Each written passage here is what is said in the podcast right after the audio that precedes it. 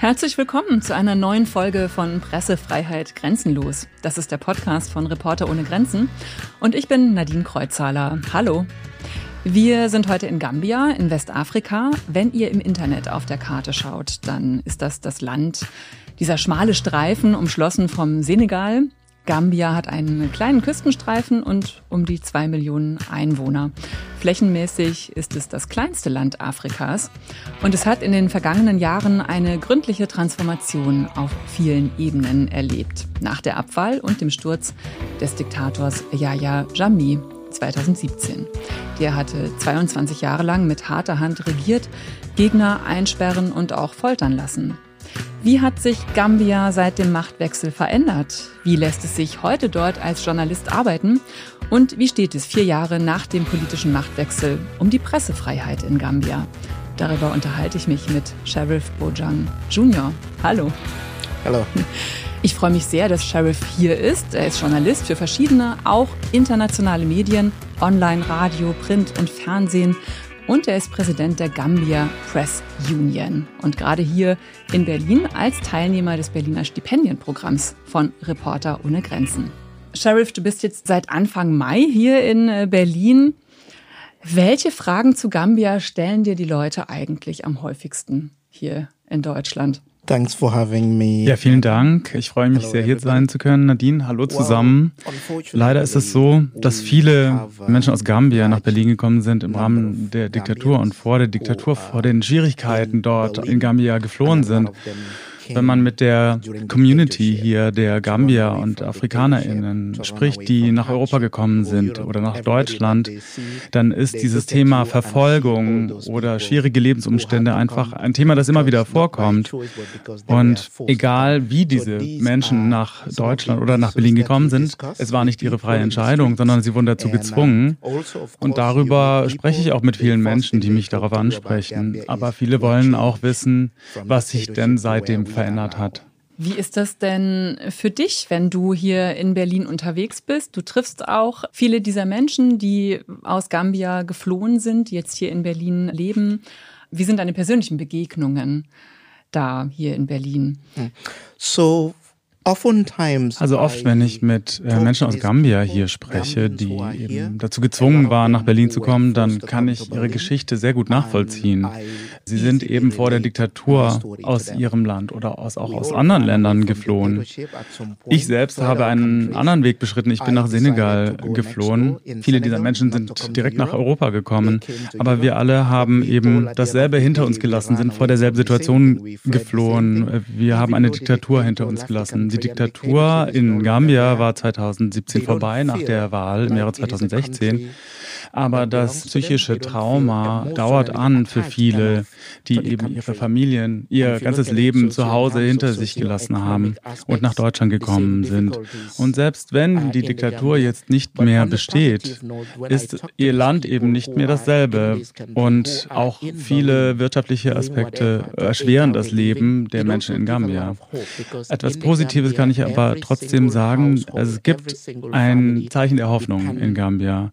Viele Familien Familien sind davon abhängig, dass äh, ihre Angehörigen, die nach Deutschland gekommen sind, Geld zurück in ihr Heimatland schicken und dadurch ihnen eine bessere Zukunft ermöglichen. Gambia, also ich persönlich war leider noch nie da. Das einzige Land in Westafrika, das ich schon mal besucht habe, ist Ghana. Wie würdest du denn jemandem wie mir, der noch nie in Gambia war, beschreiben, wie es dort ist. Wir haben uns gerade schon ein bisschen unterhalten und da hast du gesagt, dieses Wetter, was heute ist, also heute ist es ein bisschen schwül, äh, hohe Luftfeuchtigkeit, sehr warm, heiß sozusagen, das würde dich total erinnern an äh, Gambia. Was gibt es noch? Vielleicht so drei Begriffe, die du nennen kannst. Wie fühlt es sich dort an? Wie riecht es? Wie, wie klingt Gambia vielleicht auch? Ja, zuerst mal ist es die Wärme, die Gastfreundschaft, äh, die Wärme der Menschen dort und alles ist so farbenfroh. Wenn man hier in, in diese Breiten kommt, dann ist es so grau und düster im Vergleich. In Gambia ähm, muss man eigentlich nur drei Menschen auf der Straße über den Weg laufen und dann hat man schon alle Farben in der Farbpalette gesehen, sei es jetzt in ihrem Make-up, in ihren Haaren oder in ihrer Kleidung. Und trotz der Schwierigkeiten, mit denen die Menschen zu tun haben, trotz der Armut, sind die Leute immer optimistisch und lächeln. Manchmal frage ich mich, wie die das machen, denn es ist äh, wirklich ein schwieriges Leben teilweise, aber die Leute sind immer glücklich und optimistisch. Ein anderer Schwerpunkt, ein anderer Begriff ist der Lärm. Also es ist auf jeden Fall immer laut und geräuschvoll in Gambia. Sei es, dass äh, die Leute tanzen oder singen oder sich unterhalten. Überall in Gambia ist es geräuschvoll, sag ich mal. Und das Land hat auch sehr viele Rhythmen, die äh, gut zu hören sind. Diese Gastfreundschaft, hast du die auch im Senegal gefunden? Du hast ja zehn Jahre im Exil im Senegal gelebt. Du musstest 2007 eben äh, Gambia verlassen. Und dort leben. Waren die Sachen, von denen du gerade gesprochen hast, auch Dinge, die du da am meisten vermisst hast? Ähm, natürlich abgesehen von deiner Familie? Yeah, so it's pretty much the same in Naja, Senegal und Gambia sind schon ziemlich ähnlich. Also der Unterschied ist, dass diese ganze laute Erfahrung der Gastfreundschaft und der Wärme, die musste ich in einer anderen Sprache erleben. Man spricht zwar sowohl in Senegal als auch in Gambia Wolof, aber im Senegal ist es eben die senegalesische Version von Wolof und es ist eine Mischung mit dem Französischen und in Gambia ist es eben eine Mischung mit dem Englischen. Das heißt, ich musste meine Geisteshaltung anpassen, um das alles erleben zu können, diese ganze Wärme und Gastfreundschaft. Ich habe dann sozusagen den Gambier in mir so ein bisschen abschalten müssen und mich in das Französische und die senegalesische Version von Wolof einhören müssen, um das zu erleben. Ansonsten sind die beiden Länder sehr ähnlich. Meine Familie hat nun den Eindruck, ich bin schon fast mehr ein Senegalese als äh, ein Gambier. Ich würde gerne noch ein bisschen über die Zeit sprechen, die Zeit im Exil. Wie kam es überhaupt dazu? Du hast ja für einige Jahre in London gelebt, hast dort studiert, auch Jura und Literatur.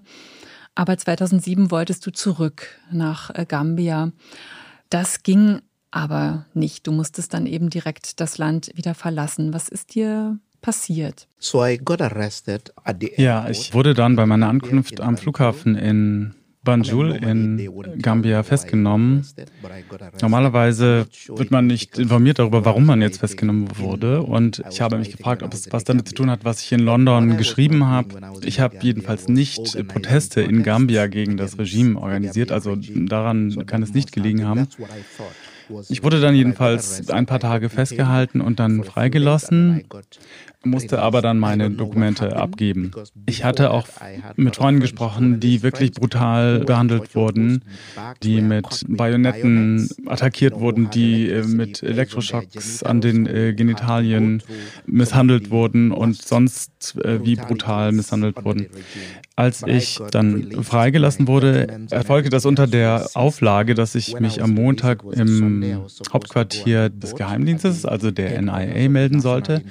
Und dann bin ich natürlich am Sonntag in der Nacht geflohen mit der Hilfe meiner Familie und meiner Freunde bis zur senegalesischen Grenze in Casamance, also dem Südteil Senegals, waren es 20 Minuten. Wir sind dann nachts durch den Wald, durch die Mangroven gefahren und dort war ich dann eine Woche und habe dann versucht, Hilfe aus Dakar zu bekommen, um dorthin zu gelangen. Und äh, das ist mir dann gelungen und dort habe ich zehn Jahre verbracht. Jetzt hast du gerade schon über viele positive Erfahrungen gesprochen, die du im Exil gemacht hast. Was war denn für dich aber das Schlimmste am Exil? Also eine Exilerfahrung, ich meine, ähm, nicht in sein Land wieder zu dürfen, nicht zu können, das ist ja schon eine sehr existenzielle Erfahrung. Das Schlimmste für mich war, also als ich gerade am Flüchten war, da musste alles ganz schnell gehen. Ich, und da hatte ich nur 10 oder 15 Minuten Zeit mit meinem Vater. Und der hat auch gesagt, schnell, schnell, du musst weggehen. Und das war natürlich dann sehr schwierig für mich. Ich hatte mir große Sorgen um meinen Vater gemacht.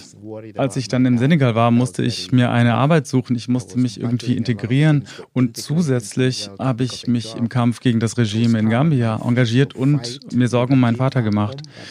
Im Jahre 2008 hatte ich dann die Tools, die ich brauchte, um diesen Kampf auch zu führen. Ich habe für das äh, französische Radio RFI und für Radio Netherlands und auch ein lokales Radio dann gearbeitet. Und das war dann die Zeit, als mein Vater gestorben ist. Und das hat mir sehr, sehr, sehr hart zugesetzt. Ich habe mich sehr unsicher immer gefühlt ohne meinen Vater, denn er war immer für mich da. Und ich hatte immer Angst davor, was ist, wenn er einmal nicht mehr da ist. Das war auf jeden Fall sehr schwer. Als er dann gestorben ist, habe ich mit Menschen zu Hause gehört und ich habe ihm gesagt, äh, sprich gar nicht mit mir, leg das Telefon irgendwo hin. Ich will einfach nur dabei sein und mithören, wie die Menschen weinen. Fünf oder sechs Monate später ist dann meine Schwester gestorben und drei Monate später mein Bruder. Ich habe mehrmals mit Selbstmordgedanken gerungen und es war eine unglaublich schwere Zeit für mich. Es war immer so, als ginge ich einen Schritt nach vorne und einen Schritt zurück. Ja, es waren eben aber auch noch andere Sachen. Es ging auch darum, irgendwie für die eigene Sicherheit zu sorgen, denn es wurden in Gambia eben Politiker, Journalistinnen entführt. Das passierte immer immer wieder. Das heißt, es gab die Grundregel, immer das eigene Gepäck zu überprüfen, immer jemanden anzurufen und ihm zu sagen, wo man ist. Es war schwierig, weil der Kontakt zu Familie und Freunden musste im Prinzip abgeschnitten werden, weil auch ich hätte auch die Menschen, die mit mir Kontakt halten, in Schwierigkeiten gebracht, wenn sie mit mir Kontakt gehalten hätten. Wenn ich zum Beispiel wusste, dass Freunde von mir nach Dakar kommen auf eine Konferenz, konnte ich mit ihnen eigentlich keinen Kontakt halten. Das heißt, ich war sehr isoliert isoliert. Ich musste mir daher senegalesische Bürgerinnen als Freunde und neue Familie suchen. Ich habe verstanden, dass dieser Kontakt zu Hause einfach eine Gefahr für die Menschen bedeutet. Hat mich sehr traurig gemacht, aber es war die einzige Möglichkeit. 2017 dann endlich konntest du zum ersten Mal wieder zurück nach Gambia. Präsident Yahya Jammeh war abgewählt äh, worden Zuerst hatte er sich geweigert, abzutreten. Die ECOWAS, die westafrikanische Wirtschaftsgemeinschaft, die hat schon ihre Truppen zusammengezogen. Ein Militäreinsatz drohte. Zehntausende Menschen flohen über die Grenze in den Senegal. Aber im letzten Moment hat Jameh seine Niederlage doch noch eingestanden, das Land verlassen und Adama Barrow das Feld überlassen, seinem Nachfolger, der vom Volk gewählt war. Du bist dann auch schon in diesen aufregenden Tagen 2017 zum ersten Mal wieder nach Gambia gereist. Weißt du noch, wie das war für dich damals? Also das war ein magischer Moment. Ich hatte das überhaupt nicht erwartet. Ich habe es nicht äh, kommen sehen. Bei jeder Wahl aus dem Exil heraus betrachtet, äh, haben wir immer gedacht, naja, mal schauen. Aber dann musste man doch weitere Jahre im Exil bleiben. Das heißt, ich habe es nicht kommen sehen. Aber als dann Yahya Jammeh ankündigte, dass er im Fernsehen seine Wahlniederlage eingestehen würde, habe ich einfach Fremde auf der Straße umarmt. Ich hatte nämlich die Nacht im Studio vom West African Democracy Radio verbracht, um eben über die Wahl zu berichten. Und wir hatten nicht wirklich viel Hoffnung gehabt, dass damit tatsächlich verliert. Aber als ich dann am nächsten Morgen, da hatte ich erstmal, war ich kurz nach Hause gegangen, war duschen gewesen, ging wieder ins Studio und dann bekam ich unterwegs den Anruf, dass er tatsächlich verloren hatte. Ich war in der Nähe von einem Basketballplatz oder von einem Einkaufszentrum. Jedenfalls bin ich einfach auf Menschen in der Straße zugegangen und habe sie umarmt. Dann änderte aber nach kurzer Zeit äh, Dami seine Meinung und beschloss doch nicht abtreten zu wollen und bis zum letzten Moment weiter kämpfen zu wollen. Das heißt, äh, die ECOWAS musste tatsächlich Truppen schicken. Der gewählte Präsident Adama Barrow war nach äh, Senegal gebracht worden, um dort eben in Sicherheit abwarten zu können, bis die Lage sich entspannen würde. Auch viele GambierInnen sind dann im letzten Moment noch nach Senegal ausgereist und geflohen und haben dort dann erstmal gefeiert, diesen Sieg. Mir war nicht nach Feiern zumute. Ich habe einfach versucht, dann mit Hilfe senegalesischer Truppen nach Gambia zurückzukommen. Kurz vor der gambischen Grenze wurden wir dann gestoppt und es ging erstmal nicht weiter, da der Diktator dort eben immer noch die Strippen zog. Es gab aber dann viele Journalisten, die mir angeboten haben, mich zu begleiten. Und dann habe ich mich doch sicher gefühlt und bin mit ihrer Hilfe äh, wieder nach Gambia gekommen. Das war dann der Tag, an dem der Diktator das Land verlassen hat. Ich kam also am Morgen am Flughafen an und sah ihn sozusagen das Land verlassen. Das war dann ein glückliches Ende, was diese Diktatur angeht, von meinem Exil. Das ist jetzt vier Jahre her. Was hat sich denn seitdem verändert in Gambia für dich, für deine Arbeit als äh, Journalist? Du hast schon in den 90ern äh, gearbeitet als Journalist, aber unabhängiger Journalismus unter Jamé war ja nicht so wirklich möglich, denke ich mir. Was hat sich seit dem Machtwechsel dahingehend in Gambia verändert? What has changed everything? Ja, was hat sich verändert? Äh, alles. Das Wichtigste, was sich verändert hat, ist, dass die Menschen wieder frei sind, zu sein, wer sie sein wollen. Ich habe wieder die Freiheit, in Gambia zu leben. Ich habe das Recht, als Journalist zu arbeiten. Ich habe das Recht, Bericht zu erstatten und zu schreiben und mit Menschen über alles Mögliche zu sprechen, ohne Angst zu haben, dass ich abgehört werde ohne ständig über meine Schulter zu schauen. Was hat sich noch verändert?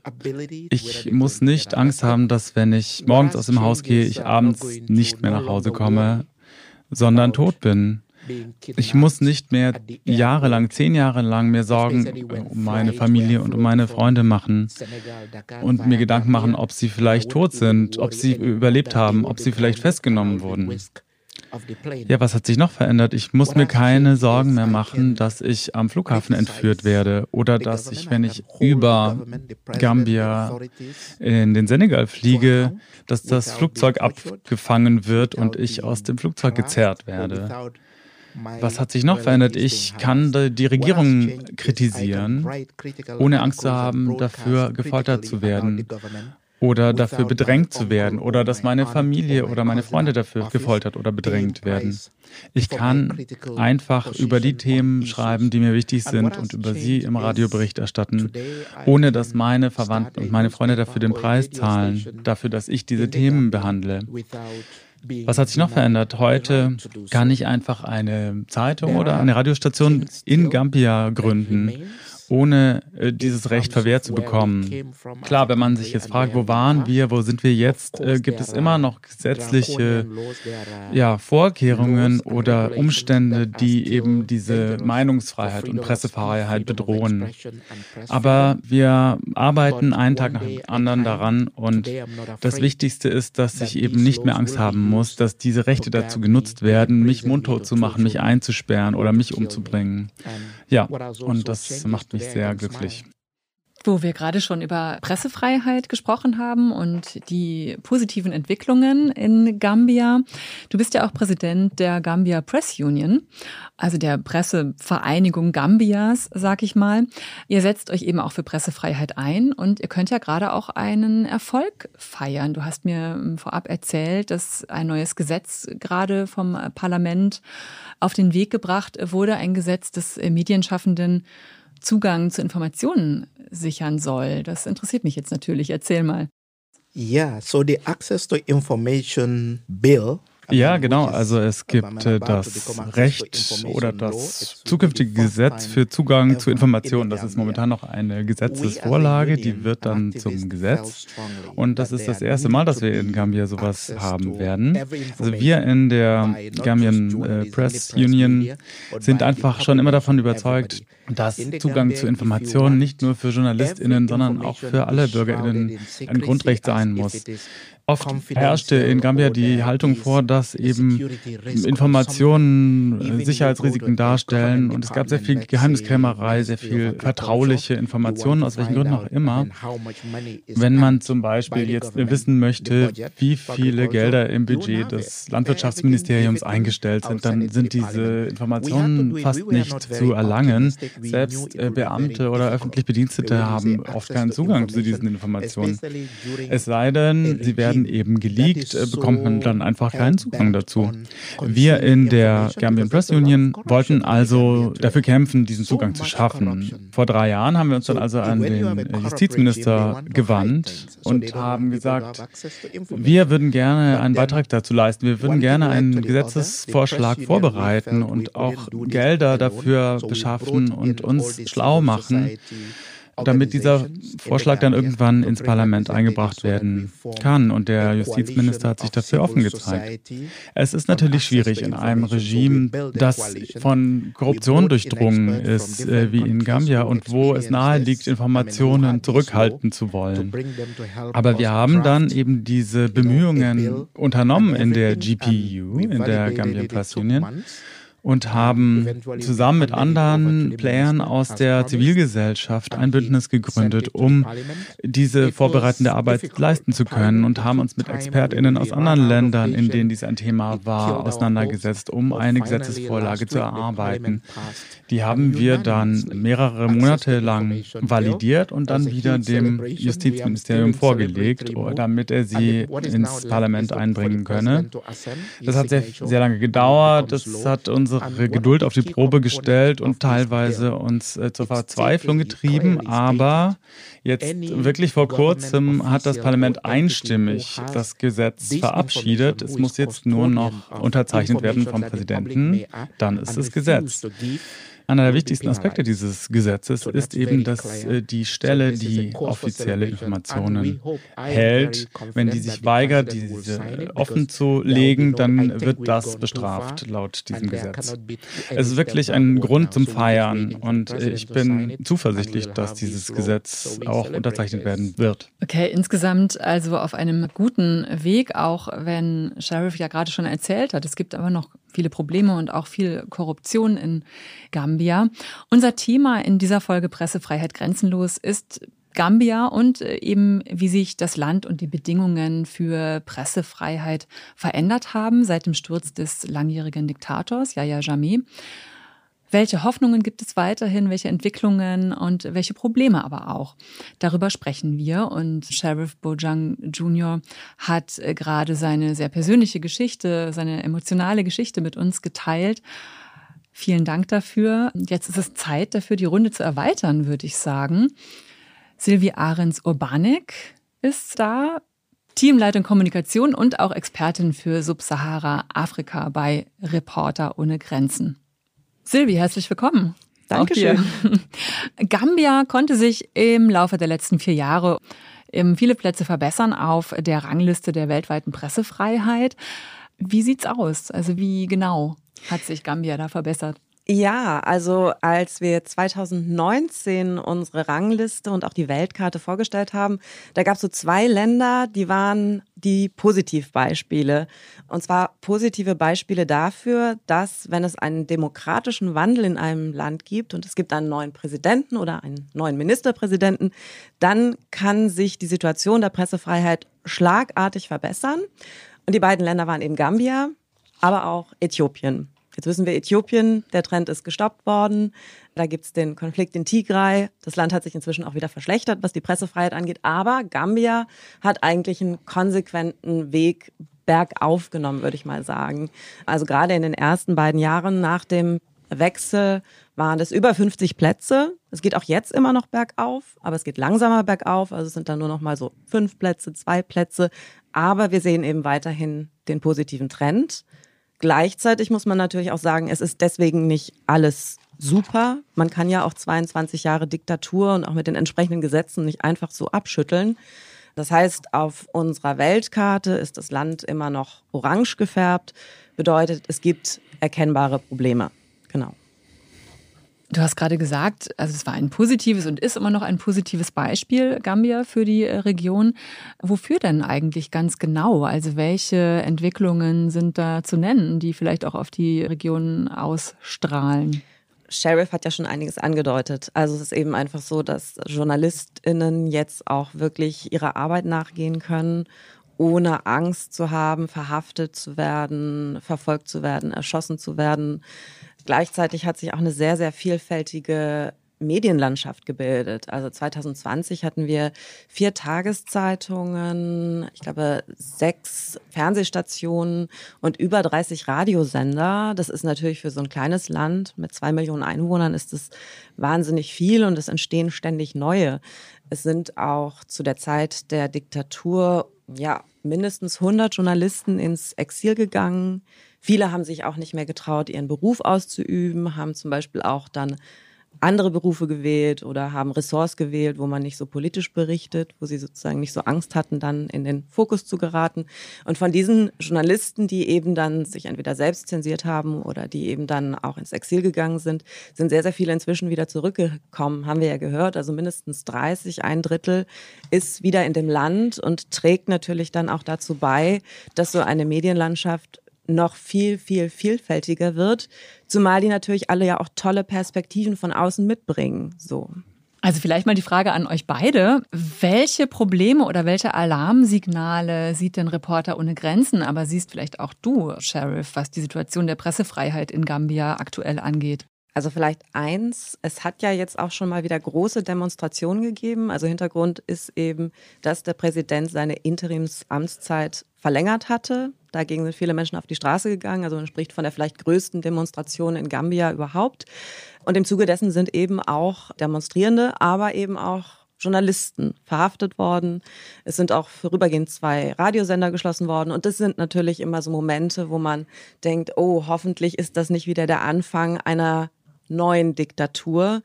Da gucken wir immer ganz genau hin. Aber momentan sieht es ja eigentlich ganz gut aus. Wenn ich das richtig sehe, soll auch in diesem Jahr ja nochmal ein neuer Präsident gewählt werden. Also wir hoffen, dass sozusagen das nur ein kleines Aufflackern war und dass die Situation sich weiterhin gut entwickelt. Ja, also da stimme ich natürlich auf jeden Fall zu. Das ist ein Rückschlag. Die Situation der JournalistInnen ist nicht ganz so einfach und es wurden Radiostationen geschlossen. Die MitarbeiterInnen wurden dort festgenommen, weil sie sich kritisch geäußert haben. Die Anschuldigungen wurden dann zwar wieder fallen gelassen und die Redaktionen wurden wieder geöffnet, aber trotzdem ist das natürlich ein demokratischer Rückschritt. Es ist auch so, dass manche UnterstützerInnen des Präsidenten sich an diesen Protesten beteiligen und auf JournalistInnen Angriffe verübt haben, auch auf eine weibliche Journalistin. Und der Präsident hat sich dazu auch nicht so geäußert, dass es ihm leid tut. Es hat auch Zusammenkünfte oder Ansammlungen von Unterstützern des ehemaligen äh, Diktators Jammeh gegeben und auch Angriffe auf JournalistInnen von äh, Paramilitärs. Das heißt, das ist ein Problem, ne? vor allem wenn diese Personen dann nicht verhaftet werden, wenn dazu keine klare Stellung gezogen wird. Das heißt, die, es gibt schon die Befürchtung, dass es im Vorfeld der Wahl zu schweren Zusammenstößen kommen könnte. Der Präsident hat auch teilweise sich kritisch gegenüber JournalistInnen geäußert und es ist ist nicht so, als äh, könnten wir keine Kritik vertragen. Aber wenn man dann äh, diskreditiert wird, dann ist das wirklich die gleiche Taktik wie die des Diktators damals. Das heißt, wir machen uns schon Sorgen, dass es da auch äh, schwere Zusammenfälle und auch vielleicht tödliche Zusammentreffen geben könnte im Vorfeld der Wahl. Welche Rolle spielt denn bei all dem eigentlich das Internet? Ich meine, soziale Medien, das Internet haben ja einen großen Anteil auch daran gehabt, dass der Diktator abgewählt und zu Fall gebracht werden konnte. Sheriff, du bist ja auch hier mit dem Berliner Stipendienprogramm. Dieses Programm von Reporter ohne Grenzen soll ja JournalistInnen aus Kriegs- und Krisengebieten nicht nur eine viermonatige Auszeit geben, sondern eben auch in digitaler Sicherheit schulen. Warum ist das wichtig, auch für dich in Gambia und für deine KollegInnen? Und warum, Silvi, glaubst du auch, dass es für gambische JournalistInnen wichtig ist? Vielleicht ganz kurz dazu. Also das Internet ist natürlich auch eine wahnsinnige Chance ja für Journalisten. Auch gerade in Zeiten natürlich, wo man vielleicht oder in Ländern, wo man nicht so frei berichten kann, wo es vielleicht nur staatlich gelenkte Medien gibt. Das ist jetzt in Gambia glücklicherweise nicht mehr der Fall. Aber da ist natürlich das Internet eine wahnsinnige Chance, seine Nachrichten trotzdem zu verbreiten, die Menschen möglichst unabhängig zu informieren. Gleichzeitig gibt es dann natürlich auch diverse Gefahren, ganz einfach. Also man kann natürlich getrollt werden. Das kommt in vielen Ländern der Welt immer wieder vor, dass eben JournalistInnen da massiv auch mit Botschaften bombardiert werden, bis hin zu Morddrohungen. Es können natürlich, wenn man die richtigen Sicherheitsvorkehrungen nicht trifft, dann können Adressen rausgefunden werden. Dann stehen die auf einmal vor der Tür, wenn ihnen irgendeine Berichterstattung nicht gefällt. Deswegen ist es so wichtig, dass man eben auch die Mechanismen lernt in der heutigen digitalen Welt, wie man sich als Journalist schützen kann und vor allen Dingen auch, wie man die eigenen Quellen schützen kann. Das ist ja auch wahnsinnig wichtig. Und das passiert eben hier während des Berliner Stipendienprogramms, ne? Ganz genau. Ja, in Gambia sind es natürlich viele Menschen, vor allem junge Menschen auf dem Land, die ihre Informationen im Internet bekommen, die sich im Internet austauschen, die im digitalen Raum kommunizieren. Das heißt, es gilt natürlich, diesen digitalen Raum und auch digitale Quellen zu schützen. Deswegen ist es so wichtig, dass ich hier sein kann und über entsprechende Sicherheitsmaßnahmen lernen kann. Das, was ich da lerne, will ich natürlich ich auch mit in mein Land nehmen und äh, weitergeben nach dem Prinzip Each One Teach One, äh, sodass auch äh, meine KollegInnen ihre Privatsphäre und ihre Online-Quellen schützen können. Okay, zum Abschluss habe ich noch eine Frage an Sheriff Bojang Jr. Wie viel Hoffnung hast du oder beziehungsweise was glaubst du? Wie kann es Gambia weiter gelingen, auf dem Weg der Demokratie, auf dem Weg der Presse- und Meinungsfreiheit zu bleiben? Wie positiv bist du da insgesamt? Hm. Ja, das ist natürlich unglaublich schwer vorauszusagen. Meine Hoffnung ist natürlich, dass wir mit unserer Demokratie gestärkt aus diesem Prozess hervorgehen, dass die Menschen und die Institutionen gestärkt daraus hervorgehen, dass Gambia im Ranking immer weiter nach oben kommt, dass Gambia äh, diesen Schwung mitnehmen kann und äh, für etwas Gutes einsetzen kann. Ich hoffe, dass die GambierInnen sie selbst sein können und in ihrem Selbstverständnis gestärkt werden und letzten Endes mehr Freiheiten erlangen. Aber die Realität sieht eben auch so aus, dass wir viele Probleme haben und jetzt gerade viel auf dem Spiel steht. Am 12. Juli wird die Wahrheitskommission, die TRRC, ihre Empfehlungen an den Präsidenten übergeben, um auch entsprechend umgesetzt zu werden. Und dabei geht es eben auch um zahlreiche Grausamkeiten und Menschenrechtsverletzungen. Werden diese Menschen zur Rechenschaft gezogen? Werden sie strafrechtlich verfolgt werden? Was ist mit den Amnestien, die dabei auch ausgesprochen werden? Das ist ein Scheidepunkt für unsere Bevölkerung. Und es gibt nicht so viele Anzeichen dafür, dass diese Verbrechen alle gesühnt werden. Es hat zum Beispiel auch Gespräche mit Vertretern oder Unterstützern der ehemaligen Regierung hinsichtlich einer Koalition gegeben. Also das sind Vertreter der Diktatur. Und in dieser Koalition sozusagen sind auch unser derzeitiger Außenminister und der Verteidigungs- und Finanz- und Innenminister, aber auch der Protokollchef des ehemaligen Diktators. Also da gibt es viele Probleme mit Veruntreuung und Korruption und der Präsident macht nicht wirklich etwas dagegen. Das heißt, wir müssen mal schauen, wie das alles wird bei der Wahl und ob eben diese Personen, die andere Menschen gefoltert, verstümmelt, getötet haben, wirklich zur Rechenschaft gezogen werden. Es gibt noch viel zu tun, auf jeden Fall. Vielen Dank, Sheriff Bojang Jr., Journalist aus Gambia und Silvi Ahrens Urbanik von Reporter ohne Grenzen und dort unter anderem Expertin für die Region Subsahara-Afrika. Es ist ein langer Weg und es gibt auch Rückschläge, aber immer wieder eben auch Erfolge und Hoffnung. Ich jedenfalls bewundere den Weg von Sheriff Bojang Jr. sehr, die Energie und sein Durchhaltevermögen und auch seine Kraft, trotz der vielen persönlichen Schicksalsschläge auch. Er arbeitet mit an äh, Gambias Zukunft für eine Pressefreiheit und die sollte natürlich grenzenlos sein. In diesem Sinne, danke fürs Zuhören und bleibt dran. Pressefreiheit grenzenlos gibt es jeden Monat neu. Die Folgen findet ihr auf Spotify, auf Deezer, Amazon Music und auch überall da natürlich, wo es Podcasts gibt. Auch bei iTunes. Hinterlasst uns da gerne auch einen Kommentar oder eine Bewertung. Und Informationen dazu, wie ihr Reporter ohne Grenzen auch durch Spenden unterstützen könnt, findet ihr in den Show Notes. Ich bin Nadine Kreuzzahler und freue mich aufs nächste Mal. Bis dahin, bleibt grenzenlos.